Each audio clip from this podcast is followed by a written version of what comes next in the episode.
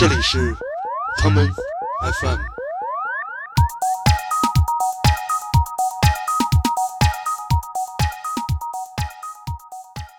一进门儿，真的碰一个就是全国人民的好朋友，叫梁天儿。他们那剧组在那地儿拍什么那种《法制进行时》那个春节版。那会儿五月天跟现在比是没有这种主流艺人这个范儿，但这个发型已经是回不来了。你能喝多少瓶酒？你睡过多少姑娘？你那个 你们家有你你们家有多少钱？对你你最胡逼的一次，这就类似这种。把他裤子扒下来看看，到底是不是同一个？是不是你熟悉的那一根？对，然后突然就有一天，呃，我忘了是边远还是就是刘浩给我推荐，哎，有一个乐队叫浩海大鲨鱼。我一听，我说这是金属乐队吧？就是后海大鲨鱼，什么荒野大嫖客什么的。就是因为这两年这音乐音乐节其实就是捆绑着地方旅游发展而来的嘛。嗯，就给他们看我银行账户。哎，只剩只剩六位数了。呃，我们今天来请来了老徐，跟大家聊一聊一个就是我本人已经想聊很多年的一个话题，就是月经这个话题。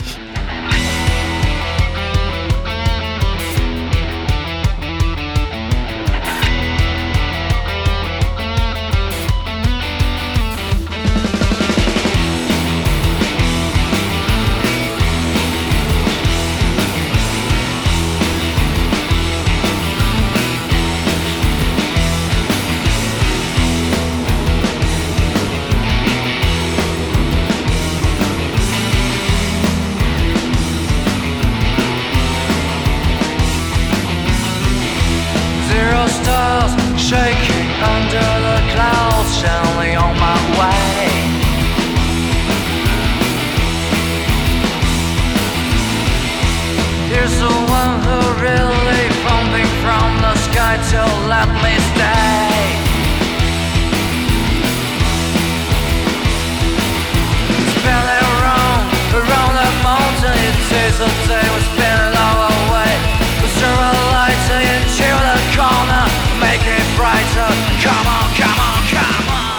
嗯，大家好，欢迎收听这一期的 Come FM。你们现在听到的是来自于盘尼西林乐队带来的紫罗兰星斑，我是建崔。今天我们请来了一个朋友跟大家来聊天儿，来做下自我介绍吧。大家好，我是盘尼西林乐队的主唱张，啊嘿，哎对对，我是盘尼西林乐队的嗯经纪人徐凯鹏。这个行业人称老徐的一位我们所敬仰的是吧前辈，你的表情根本没有敬仰的感觉。人家都说这个这个教师是这个什么园园丁一样的哺育学生，这个老徐呢就像是奶妈一样的，就是喂饱了很多个乐队啊，嗯，你看，你都看我这笑都下垂了，然后，都掉他妈肚脐儿上。哎，你怎么说脏话？哎哎，这这也不是哪哪位朋友说这是北京俗语，不算脏话。呃，我们今天来请来了老徐，跟大家聊一聊一个就是我本人已经想聊很多年的一个话题，就是月经这个话题。嗯，就是怎么治疗痛经。就是呃，月经就是大家都懂啊，乐队经纪人。这老徐是第一个把这样一个这个生理常识名词变成了一个职业的一个老玩家。啊，我我我最先是把它变成一个 ID，就是我的那个豆瓣 ID，对对，因为因为当时当时名字叫老徐痛经的早晨，其实啊当时可能已经先做经纪人了，但是我我其实我我想说的是，呃，老徐痛苦的经纪人、哦看不到第二天的早晨，因为每天都在喝酒，当时，嗯我理解错了，啊我以为你是痛痒的经纪人，所以叫痛经。哎呀，那个高虎老师啊，我我我我我不知道啊是怎么回事，有痛痒的事儿跟我没关系。所以这那个高虎，如果听节目那个版权，我可以帮你追一下。高虎老师不是这样说，高虎老师是那个那个一直往南方开。好了好了，我们今天那个呃节目呢会带来一些新乐队的歌曲，说新也不新了，人家现在都是中国这个滚圈中间力量。呃，我们会放一些他们的音乐，同时我们想让老徐来给大家揭开一下呃中国乐队经纪人这个职业的一些秘闻、绯闻、黑历史，害怕吗？哈哈哈哈！你们害怕吗？收音机前、电视机前、电冰箱前的你们害怕吗？怎么着？咱们这个开场就别跟大家废话，来讲点狠的吧。嗯、先说一下你这个第一次当这个月经是什么时候？是给谁给谁月的？我正式当经纪人应该是 Joyside，、嗯对，就是当时我们那会儿有一个所谓的 BBS 那种论坛里，嗯然后我总是发一些，因为我当时还是一个文艺青你年。你是在什么类似于地网这种地儿吗？哇，比那个高级多了。我们那个类似于那种，就是那种小模特啊，都是那种小演员啊，那种。美空啊，呃，美空是他的后一代，后身，对，就是其就是美空的前身。嗯。我们应该算是当时最早的网红，嗯。然后老师当时发发一些摇滚乐啊，一些呃就无病呻吟的一些小感慨，对对，然后就真的有女孩子们给我那个发私信啊，就说哎你你干嘛的呀？聊加 QQ，所以那会儿你用的是我的头像对吧？嗯呃用你自己头像呃你的头像你的头像转过去，对，呃，然后就当时真的有有有女孩来找我，嗯。然后其中就有一个，当时还有 MSN，嗯，有 MSN 的加了一个女孩，哎，你怎么？加 你家像怎么台湾腔？哪哪有哪有 MSN？大家就这哎，我们就普通国国语好不好？我估计很多听众不知道，这老徐是那个这个后面再讲，这个后面再讲，这个好。好，有一个嗯嗯，嗯然后来然后就有就有女孩儿找我说，哎哎，老徐你在干嘛？你的聊聊聊。然后突然说，我以为是约 什么之类的，就说，哎，我男朋友有个乐队，你要不要带？嗯然后突然，哎，我也发现我有点啊，哎，就说，哎，我男朋友你要不要那个你们聊一下什么的？嗯。我说那那好啊，我说那就约了，然后就大概零四年的时候，然后就在呃现在的五道营胡同、嗯。呃方家胡同吧，应该是，然后碰见一个那个穿皮裤，然后上身是那个、呃斑点那个、嗯。那个那种衬衫的。嗯，黑白底儿黑点儿那呃，，对，男男人那种大长头发，然后嗯。说你好，我叫边远，然后那个。人家都是这个网上这个 BBS 聊天是见网友，你是见网友的男友，对，然后我们就说哦那好，口味够重的。对，我说那咱吃一那个涮羊肉吧，边吃边聊。嗯一进门儿，真的碰一个就是全国人民的好朋友，叫梁天儿，他们那剧组在那地儿拍什么那种《法制进行时》那个春节版，然后那一桌去人家庆功宴，然后我们这桌就是开始聊什么什么那个 Joy Division 啊，聊什么 Sex Pistols 啊，什么聊，哎就很但是很好，那那感受就很好。到嗯现在我我见着边缘，我说咱俩第一次认识的，那都很感慨。对，这等于这是我最早的那个经历吧。互联网一线，红源一线牵，哇，那会儿什么什么什么叫互联网？那会儿就是被，不管是电电话也好，色情电话还是那种 付费电话拉着，对，嗯，所以就这样就有了怎么着，有了这个做月经的一个先决条件，认识了一个摇滚歌手。呃，不，因为呃，因为这是他之前我还在摩登天空，在呃台湾的风华唱片，然后也在一个广播公司、呃媒体公司都待过，所以大概有一些自己的看法吧，嗯，然后就说服了。其实他们当时是想找一个那种大头，就是哎那个哎你有十万美元吗？我们想嗯去那个那个西南偏南什么那个嗯，音乐节，然后那想的够早的，啊，那会儿很早那会儿，然后其实那那音乐节到现在都是你有钱都能上，就是是是其，实其其实搁搁现在那是一个论坛，它不是一个，对，但是当然呃我没去过，但是听朋身边朋友说说很好玩，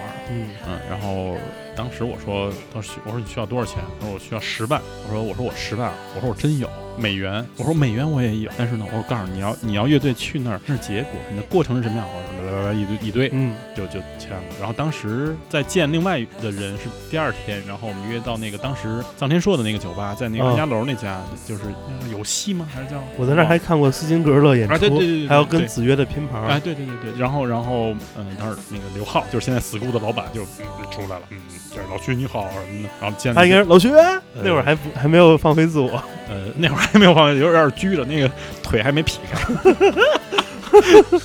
但就是那嘴还是这么咧着。对对对，那会儿他，我现在看他们当时那那会儿那个嗯 MV，我觉得笑死了，对，嗯就是就感觉腿没劈开的那种。没有，他们家那会儿那皮裤都他妈特勒蛋。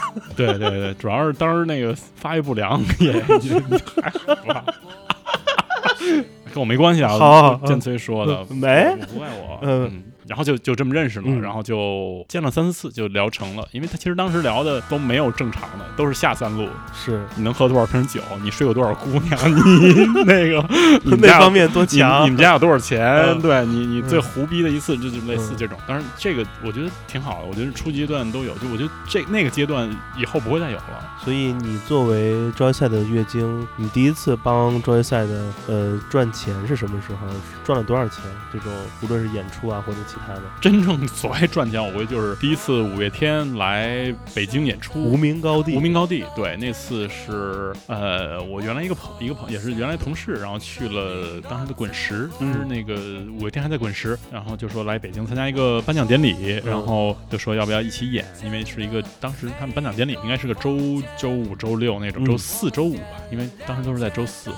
然后，哎，我们周三就到了，呃，周二就到了，说那我们要不要演一下？我说那演吧，然后聊好条件。其实其实条件我其实条件就是我就当时灵机一动，我说那必须 Joy 赛给你做指定嘉宾乐嘉宾，就当时就说暖场，我说我们不叫暖场，我我其实我从头到尾我讨厌暖场这个感觉，就是对谁给谁暖场没有，我们叫嘉宾这种关怀。对，说嗯今天晚上这姑娘不是帮我来那个暖床的，是我的嘉宾，对，她是我的男女宾一位，对呃呃，还有两位，两位还对行。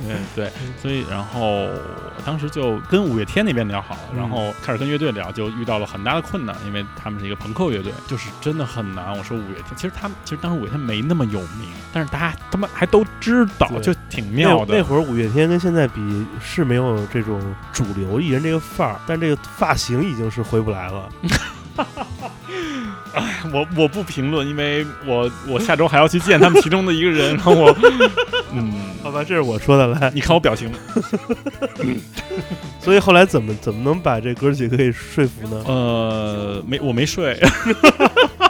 呃呃，我直接给边缘打电话吧，嗯啊，边缘其实还是挺挺抵触的，嗯然后就说啊，我不演什么类似，我们为什么要跟我我跟这些人一起演？嗯然后嗯，太怪了。对，然后我就说我说那我就开出一个条件，我说我给你两千块，嗯因为其实真的，咱们现在来，我我没有不尊重任何人的意思啊，嗯就是当时两千块一场，你让一个一个一场最多拿四百块钱的乐队来讲，真的是天价了。因为当时可能那个年代，大概就零四零五年，我的我当时在传媒公司的嗯一个月固定工资是两千六，，OK，就是其实是那个年代真的真的是挺两千六，我还活得很好，在北京，对，五月天那个专业赛演出那会儿，我跟王硕我们俩租房住，嗯，你们俩同居的时候，你别说你们俩租房住，我们俩暖暖那个暖场的，相互暖床的时候，对，我们就住在那个无名高地旁边那樱花西街，哇，你们俩住那儿啊，离中中日医院那个肛肛肠科。我们俩租那房子那种两居室，那会儿一月租金才一千多，对，一一千多很贵了，当时一千多，一千多，说明你们俩有千一。什么那种。你们这种是，对。所以一场给两千，能解决很多这种很多这种那个帐篷 乐队们的生活。你知道帐篷那个事儿？啊，对对对对，在一个一个两居室里，然后有六六个帐篷之说我类的。找你串门就把帘儿给拉开了。对所以呃，其实还有，但是我我当时始终觉得，就是后来我我就把电话挂了，他他嗯他不想参加，嗯，他说那把电话挂了。挂之前我就可能我忘记挂了还是怎么样，我就说就脏话嘛，怎么样怎么样，我说给脸不要脸。呃不不这这种话不是，我就他 就是一个北京人发泄的话嗯，干你两。太太老北京了。太老北京了。然后我觉得他肯定是为我着想，因为嗯他真的是到现在他是很好的人。嗯然后后来过了十分钟打过来说，那好吧，我们参加。然后但是我他有有条件说我要什么什么什么，OK 我都答应，因为他那条件其实他给自己台阶下嘛，嗯因为因为我太了解他了。我说那好吧，那就那当天就成了，等于就是那天给他们赚了两千块，嗯对，那天我赚了九千块，嗨，谢谢，好，这一节目单独把这段截出来十五秒给阿边发过去。好，怎么样？这个想不到我们节目这么腹黑，嗯，没关系，因为嗨过去的事嘛，嗯。所以没想到你这第一次月经经历就是一场传奇演出啊！呃，不，不是，因为我带他们的时候，应该中间过了大概七八个月了。那七八个月啊，我干的什么事儿？我第一就是我变成经纪人了，嗯我每天都要出现在他们，只要他们四个人一聚齐，三个人一聚齐，我就要出现，嗯不管什么局，我要把所有的酒单，呃，当时还没有酒吧那个，就大家还不爱去酒酒吧，当时很贵哦，一一瓶酒要一一个扎啤要十五，嗯对，就吃饭我我要结账，嗯。然后，然后去看那种，比如老外乐队来巡演，有那种那种现在都都乱七八糟那种朋克巡演，然后就是那会儿特别多，特别多，什么奥地利朋克，什么那个挪威，什么那个那个 skin 斯堪的纳维亚啊，对，斯什么斯堪的纳维亚的 skinhead，然后然后喝一夜之后早上吃包子都是我请，然后嗯真的二十七个人吃包子，真的真的能结个两百块钱。就是那种那种那就是那个杭州小笼包是吧？对早点那种。对对对对，问题我结完账第二天还得就是睡一觉，还得接着上班。是，所以那会儿还一兼职状态。兼职状态，然后就真的是有点就入不敷出吧。但我觉得那会儿你应该是快乐大于这个这些怎么说比较这个痛苦的一面吧？嗯，当然就是你现在想起来那会儿都不叫快乐，那个叫享受，你知道，就是哇享受。身在其中。对，因为其实年轻的时候许过愿，就是说我要当中国最牛逼的摇滚经纪人，其实是有有这样的那种愿景愿景的。对，那现在回头看，你觉得那会儿自己傻吗？嗯，你回你像你那会儿，你觉得自己傻吗？啊，你你自己觉得呢我？觉得，嗯，我觉得，嗯，还是蛮傻的。我不叫傻，我觉得叫幼稚，幼稚嗯，幼稚，可能相反很幼稚。我送你一首歌吧，嗯来自 Joy Sad 也这歌很像在写给你。啊，Silly Girl 吗？啊，哭了哭了。我们听一会儿。Silly girl, you've been left behind. נעשה הנקד oh, silly girl. You're so blind You just don't know. You're so mad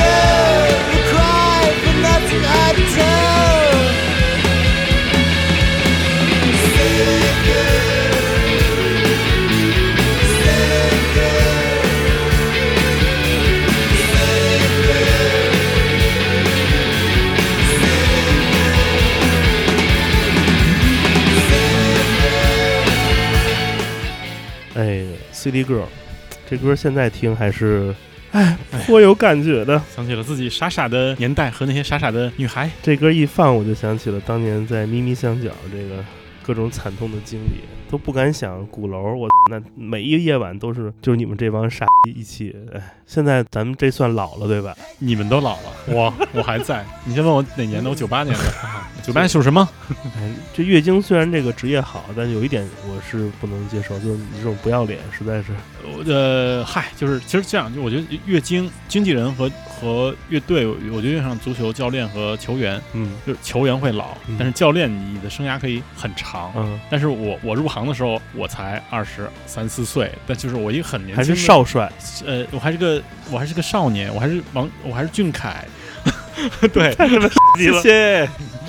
嗯，所以，哦，我我突然想起我为什么口音是这样，我因为我上个通告是在台北广播电台，谢谢。OK，嗯，我都被你带跑了，你知道吗？不会，你知道我好好不容易回趟北京，就想说说北京话，嗯，哎，你哎，你这个这个房房间不错啊。对吧？待会儿就别走了。嗯嗯嗯嗯，我觉得嗯，哎，你这个招业赛之后，我印象中你又带过很多乐队，对，然后再接下来就是后海大鲨鱼，呃，那个时候就因为也是很多朋克演出嘛，然后嗯。有各种其实所谓的校园乐队，因为你没毕业的那都是校园乐队，然后一刀切，对，然后因为有身边有朋友说那呃能不能带带我们？嗯。呃、然后那他们就是有一堆朋克乐队，我就。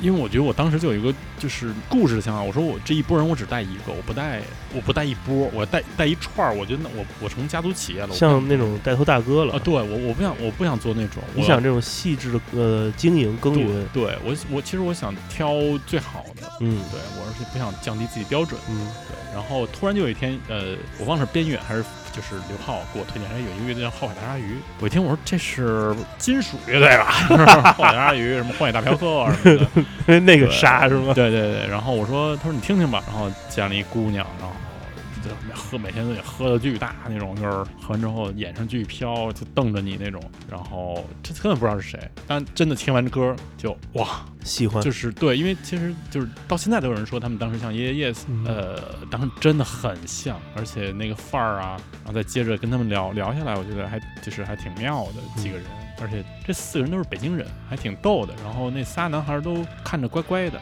对嗯嗯，就主唱女主唱坏坏的，我就哇，我好喜欢那个那个感觉，好想跟他谈恋爱。那这会儿来听范晓萱的歌曲，好，呃，叫你的甜蜜，哦，你的甜蜜打动了我的心。虽然人家说甜蜜甜蜜只是肤浅的东西。哦，你的眼睛是闪烁的星星，的 shining shining，吸引我所有的注意。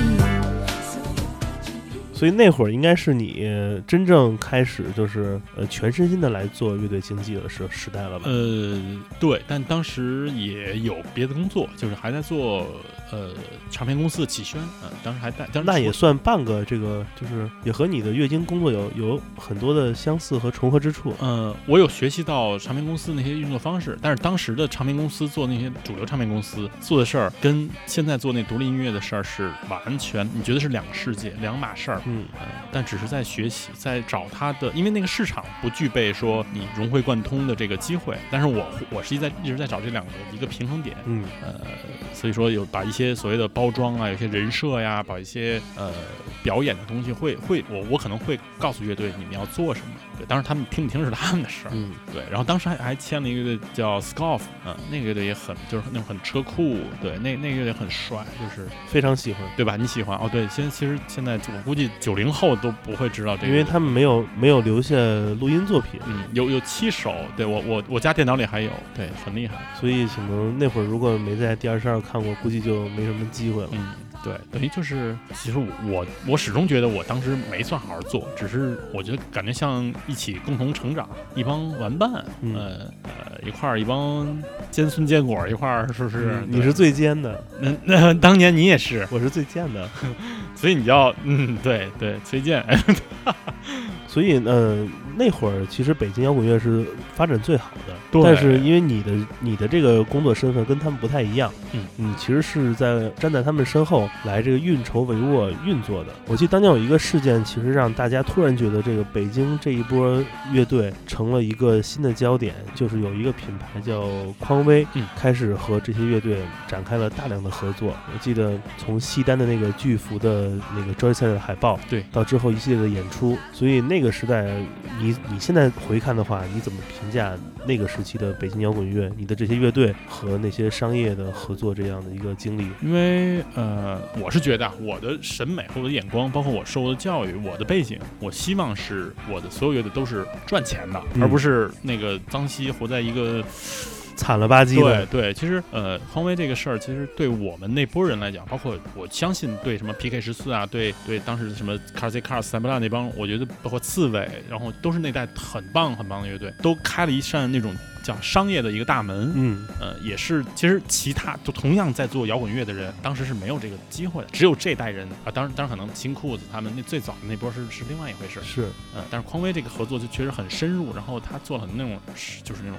市场化的这种这种这种运作，然后让这个事情变得很在这个行业变得很大很大。其实是给这些地下乐队带来一个可能性。他知道，哎，说我都有可能成为这个主流游戏的一部分了。之前可能大家都不敢想。嗯，但是但是其实那行那个操运作里的人，你发现一个中国人都没有。你去跟人聊的人，那些都不都是外都是外国人，对，哪怕中文他说的很好，他是嗯那公司的人，对，其实中国人还是没有到现在，我觉得还没有开放这个这这一部分。这个应该是价值观的吧，因为你在这行业这么多年，我相信你也已经已肯定是陪过无数杯酒，有多少次这种苦口婆心的来跟这些呃中国的商业力量来介绍这些你手下的艺人。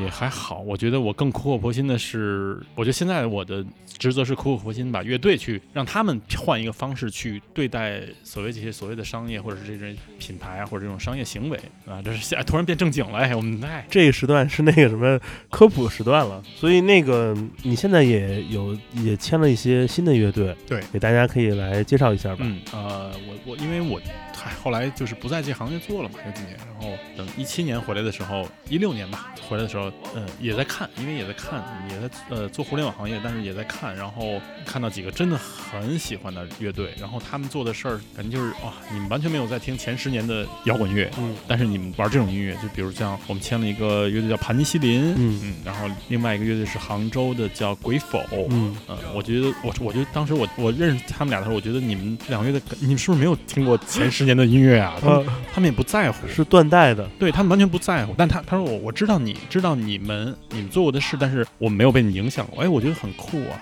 这个很厉害。对，当我回到回到这个行业的时候，我觉得那可能是不是我们之前的同行，还是我们行业是不是有问题？那那那断代了。那好，那年轻的一代人出来了，那我觉得我要接受他们，我要有这个责任吧，去把他们带起来。所以我签了，其实我第一个签的是鬼否，嗯，然后签的呃，据我所知，还有那个和平，和平和浪，对，这是一个上海的乐队，因为他我们也是今年呃也就两个月前签的，对。所以像你和这些新乐队合作，你所遵循的这样一个这个判断标准是什么呢？因为你刚刚也讲了，你第一次跟这个阿边他们见面，其实那会儿我相信那会儿他们的作品还不是就是像现在这些乐队有一个成熟自己作品了。我觉得那会儿完全是这个人对路，咱这个价值观，价值观对了，对对，你作哎，品其实可以可以不算，可以价值观就是价值观对了，嗯作品不在这个考量范围内。嗯，没错，而且那会儿其实就是大家对于作品这件事儿的判断标准，不像互联网有这么多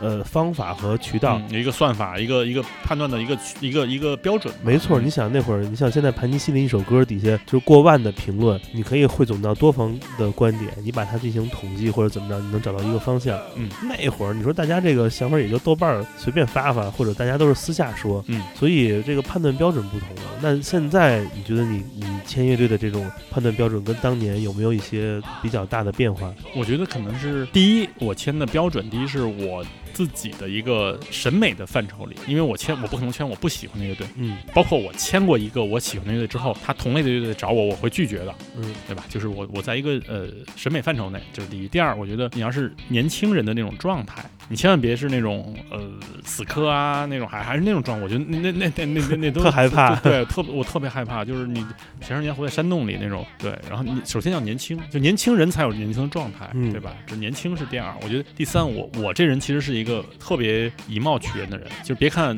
你在我面前，我我我把你当朋友，本期节目到此结束，谢谢。谢谢大家收听啊，再见。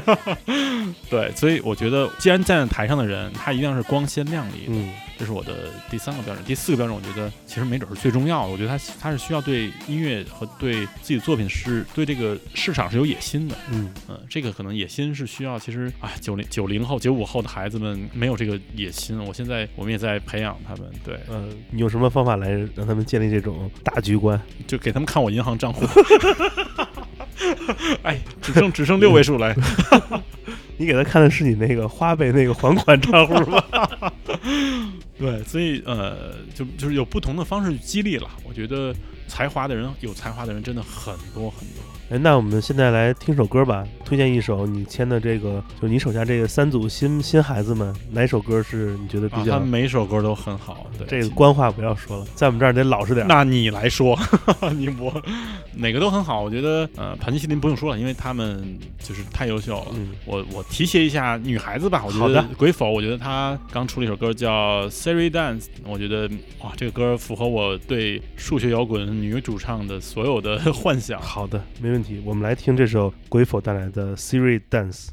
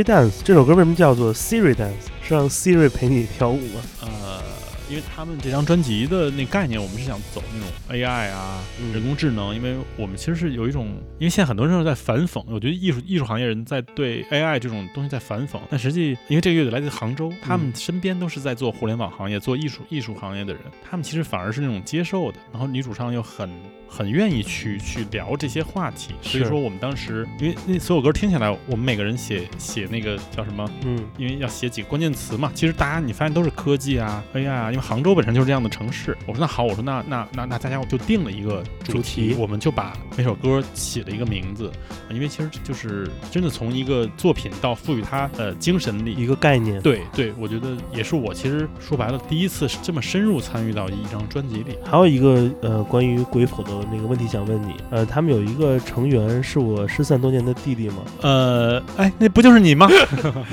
呃，我觉得比你好看点儿。说你看到他第一面有没有想起我？呃，有，真的恨不得给他抱起来 亲一口。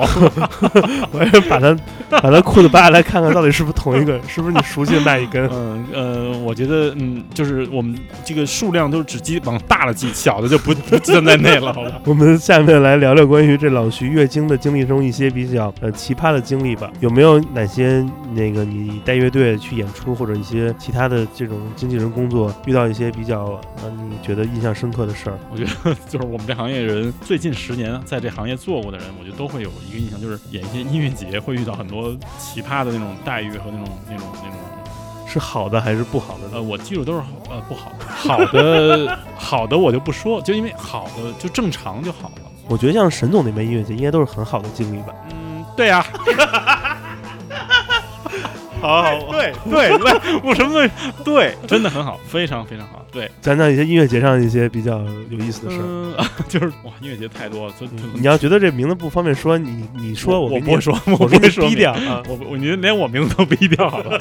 对，呃，嗨，有就是因为真的参加过一些，我觉得可能就是呃，第一是没经验，就大家都很呃，就中国人嘛，就是看着哎这赚钱就干了，其实他根本不知道这种组织形态。嗯第二，我觉得很多人没有爱，没有爱他就没有付出。嗯，第三就是有那种真是运气巨差的那种，就是遇到刮风下雨，他真卖不出票那种。因为嗯我印象里啊，最糟糕的前三名有一个，嗯我们大概在呃二零一零年还是零九年的时候吧啊，我忘忘掉具体的那个那个日期，嗯我我一会儿我我想想我我就知道，就反正有那么一年，在广东的清远，广州旁边那个北边盛产鸡的地方。哎，走地鸡，说那儿走地鸡特别好，然后去呃。主办就当地一个，就是也是北京的一个那种嗯主办，说哎，我们就拉到一个呃，人家是真是主办，我觉得文艺青年，然后说拉到一个呃景区有赞助，然后说他们估计也大概算了，嗯。哎，那次阵容真的很好，台湾的呀、英国的呀、美国的乐队都很好。然后我当时带四组人去，就是我也我也我也太倒霉了，嗯做四天我带四组人去，就是一组一人一天，你就走不了了呃。也不不是，就是也反正分别吧，就是有的两天，有的有的有一天有两个，有一天最后一个。我当时因为带脑浊，然后我是因为脑浊前几天有事儿，但是呢，我当时还带一组叫钢心，嗯然后一组叫台湾的一组叫 Go Shake。就是那个三个女孩的那个 Go Shake，还有一啊，那应该就三组，然后做四天嘛，然后然后然后第一天我就每天要跟远在那边的人问好，我说怎么样，然后那个呃钢心就说哎呀很好，特别好，说哎这次来的不错啊，可能接待有点问题，就是住宿不好，但是吃的很好啊，呃走地鸡就是呃一每每每每一人一只鸡，呃，几乎是就是一一桌四只鸡，大家每十个人分那种，然后很好。然后第二天，然后说，哎呦，今天也不错，哎，其实吃的都不错。然后第三天台风来了，那次那个很大，那个台风应该是比之前那之前那个台风大，就是还就小一点点，但是足以造成很多人不能出门，影响票房。危害性的。对，然后我们第三天可能就是一桌人一桌人吃，就一十个人吃两只鸡。对，然后第四天我我跟脑浊到了，然后我就问我说这午饭鸡呢，肉呢都没有了，就是说全村的鸡 都被他吃了。都被台风刮走了。对，然后就然后因为当时我们也只结一半的钱嘛，然后后后来的钱都没借没借到。后来去主办的办公室，去主办办公室，然后就遇到了两个知名乐队也在结账。嗯就真的是大家就有点八仙过海，各显生，就是软硬兼施。嗯，对，然后后来就哇，那次就是简直是噩梦一样算。是天灾。呃，其实是天灾，但是那次阵容，其实你要搁现在，你们回去查牛鱼嘴山水音乐节那个阵容非常好，你搁现在肯定很厉害。那个阵容绝对是好的，就是就是说主办还是很厉害的。后来那个人，那主办后来我找他们家，然后我说你把我钱还了呀，对，然后我就动用了一些势力，然后我 吓唬吓唬他，然后对也没还。后来见到了，因为他也不干这行了，嗯，算了，就是就是很多这种经，就是不结账是一种，我觉得更多还是接待，就是真的见过那种那个呃酒店连热水都没有。嗯，我见到一个巨知名的乐队就脏着一起就走了，就是就是老徐再见啊，就是那个太惨了。脏的对，然后见过那种呃啊就很不专业，对，就是我觉得还是，但现这真这几年好很多，我觉得、呃需要大家去纠错，然后一堆老前辈试错啊，乐队是最惨的，其实。是因为这两年这音乐音乐节其实就是捆绑着地方旅游发展而来的嘛。这地方旅游前一阵儿就是这个怎么说，政府搭台经济唱戏，现在这个基本上各个地方的这个硬件也跟上了，包括大的连锁酒店都出来了，所以这个可能未来会越来越好，因为这个产业是一定是市场会越来越。就是其实反而有有政府的关系进来，我觉得让让让很多主办会更规范，有一种规范在吧？我觉得，而且在美誉度上，呃，包括一些就是数据的这种监测也是有，因为很多嗅觉，对，其实有的时候你找那些，其实我们这行业，我就嗨，可能说句得罪人的话，有好多完全你就知道他是个乐队，他完你就不知道他有什么作品，他可能一年，他十年都没有发专辑，他但他就是演音乐节，他所有音乐节都有他，我觉得这就不对。你你同一首歌类型的乐队，哎，对，有真的很多，对，但是但是我觉得，嗯，做音乐他每个人选择不同吧，我不会说把人家路封上，嗯，但人家可能真的有那种呃，就是有市场的作品吧，嗯，但是我们可能做的是另外一回事。感觉你在点名了，你说你说谁？没 没有没有名，我算是几个字儿？我算算，嗯嗯嗯嗯嗯，没有没有，嗯，说到这里，已经点的很明了，好吧？怎么了？我行吧，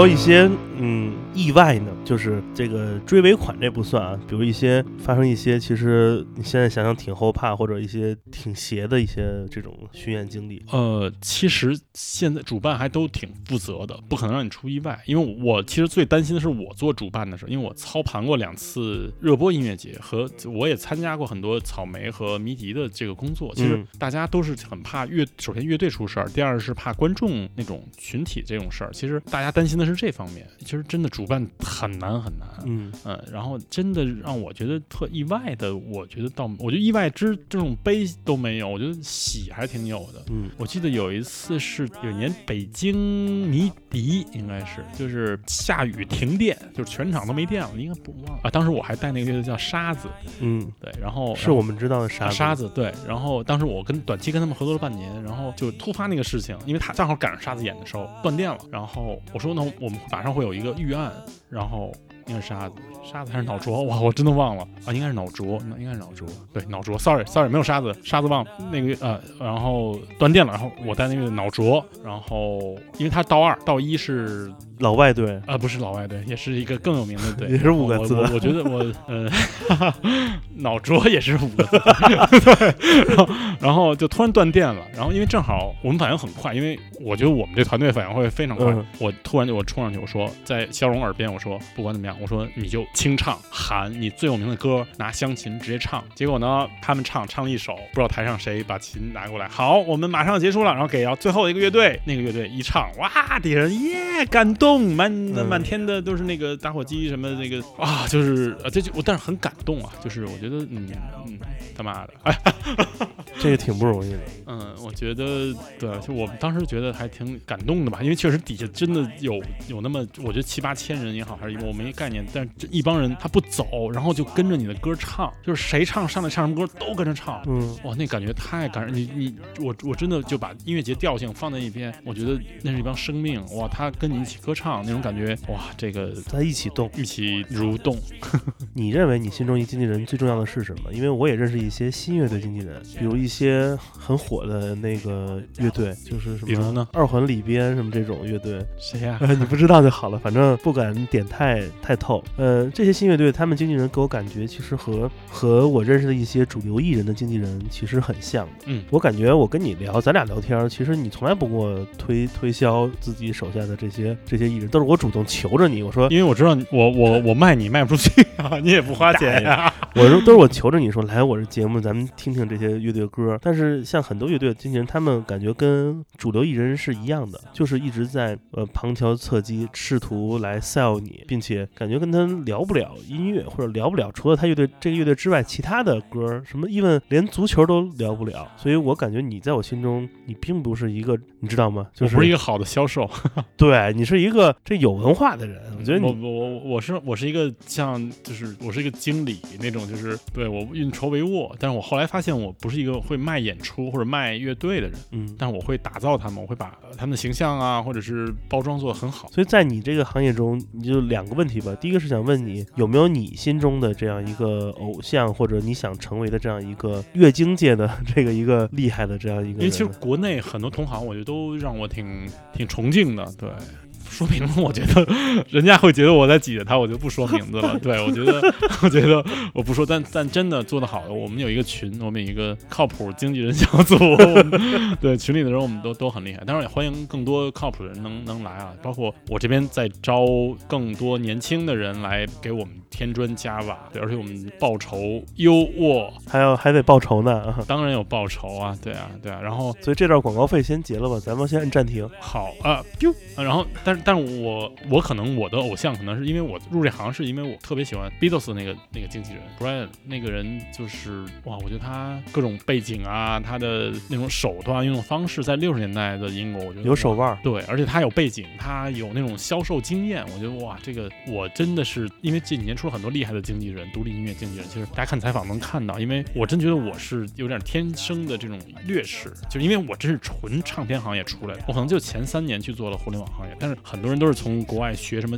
工商管理啊，学什么广告啊，学这种什么国际贸易，我觉得很有帮助。我希望这行业能多点这种同行，因为我们真的是交流还是就是挺多的。那有没有你就是你心中给自己或者给你认为中国摇滚乐的乐经应该是什么样的标准？有哪些基本素质？呃，是是你觉得是他应该掌握的？嗯，我的基本素质就是你，你首先是一个，你首先是一个正常的人，然后你要对负责，对乐队负责，然后你有一个正确的三观啊，然后你的你有一个自己的工作方式。对，其实特怕没有工作方式。嗯，标准其实每个人都有，因为现在其实也是一个音乐的就内容方面的一个乱世。我觉得为什么独立音乐最近几年在影响中国的音乐？嗯，我觉得是也是因为在这种平台过多的这种 是的对，然后缺乏内容的时候，我们很多好的内容、好的经纪人都会涌现。嗯，我觉得其实要规范这个市场还，我觉得不用规范，我觉得每每个人有自己的做法，只要做出来，我觉得就对了。那你觉得什么样的乐队或者音乐人是不需要经纪人的？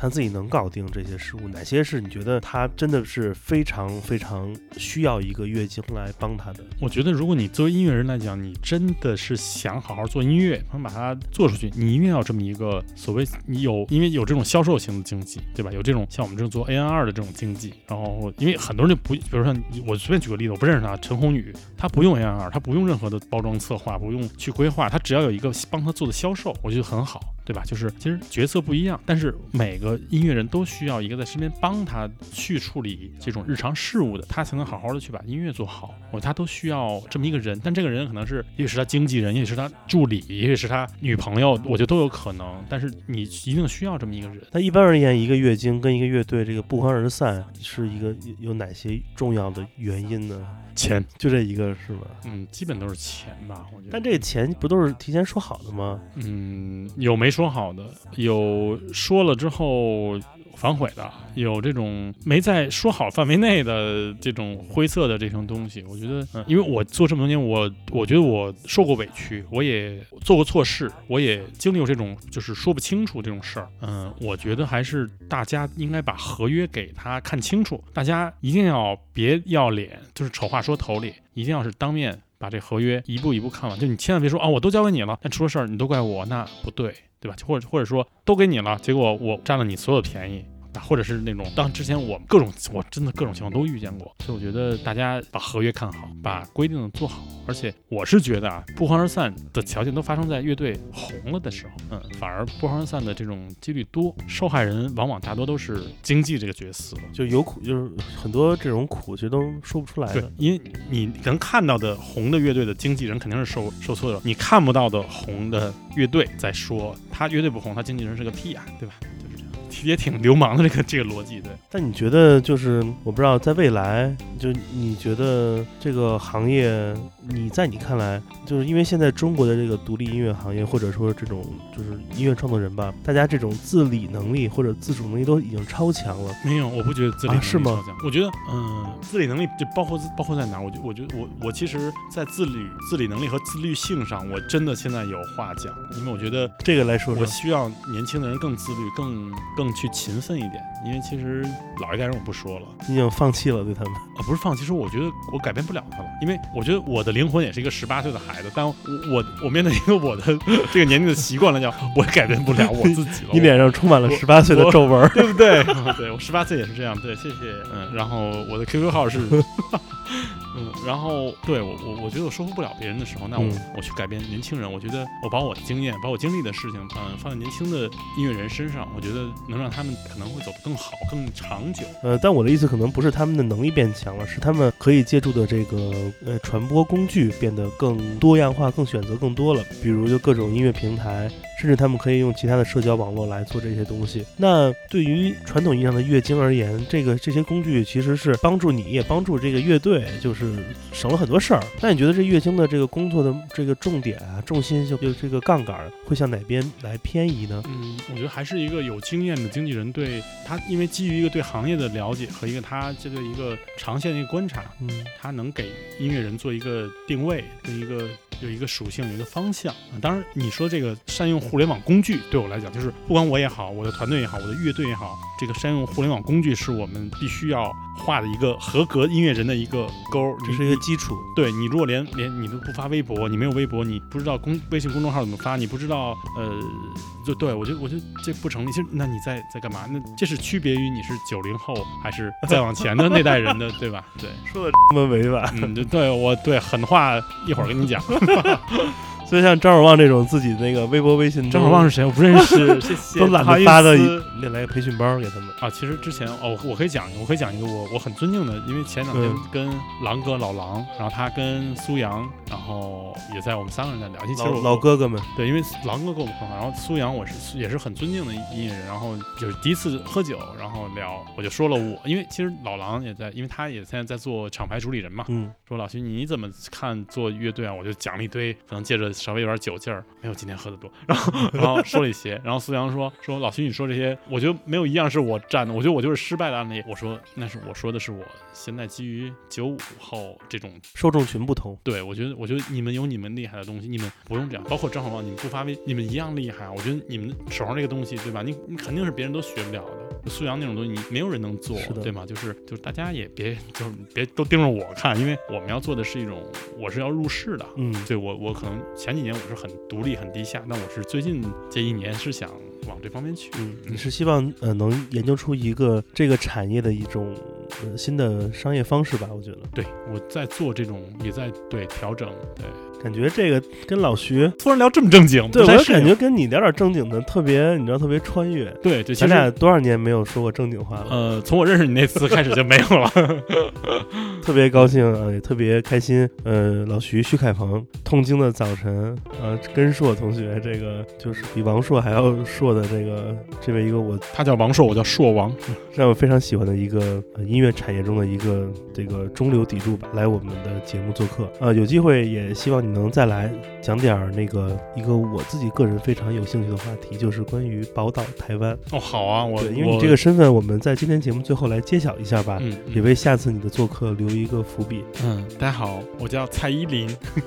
啊，没有我我号称啊，大家就是理理理这个坊间传说，坊间传说，我这边叫中国摇滚的国台办，因为其实其实可能没我们在没有违违反任何政策的情况下，我们输出了很多中国的乐队到台湾，然后也带进了很多台湾乐队来中国巡演，啊，就来来大陆巡演。对我觉得，呃，台湾是中国不可分割的一部分。我觉得这种两岸的交流是我只要我在世，我是一定会做这种交流的。所以说，其实我我也经历了很多台湾的艺人啊，台湾的这种工作人员，我我就觉得挺有意思的，包括台湾的一些旅游经历。如果有机会能跟大家再聊，对，好的呀，太好了，下次那非常开心，徐先生下一次可以来这里做客。那个你说那个润滑油还在吗？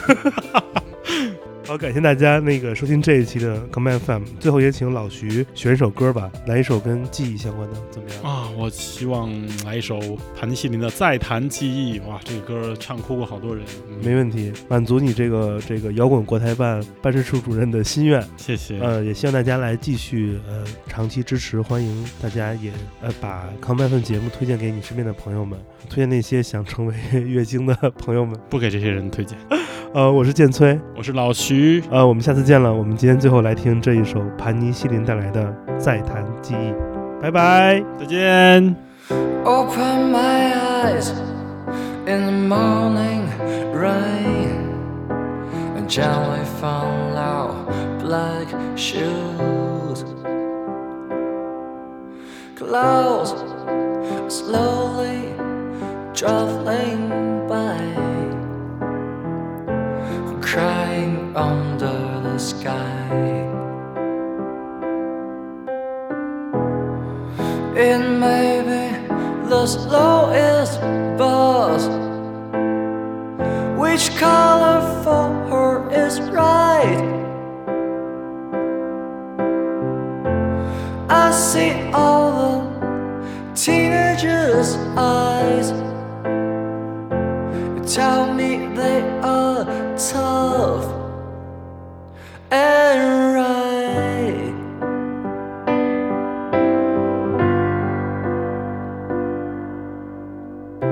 Say, say it again. Sometimes a memory was on in my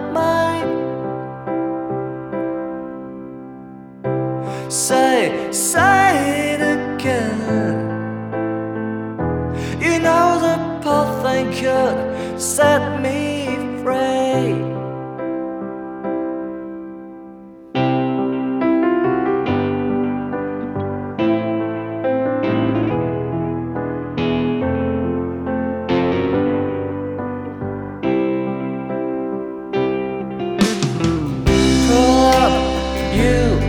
some way, too.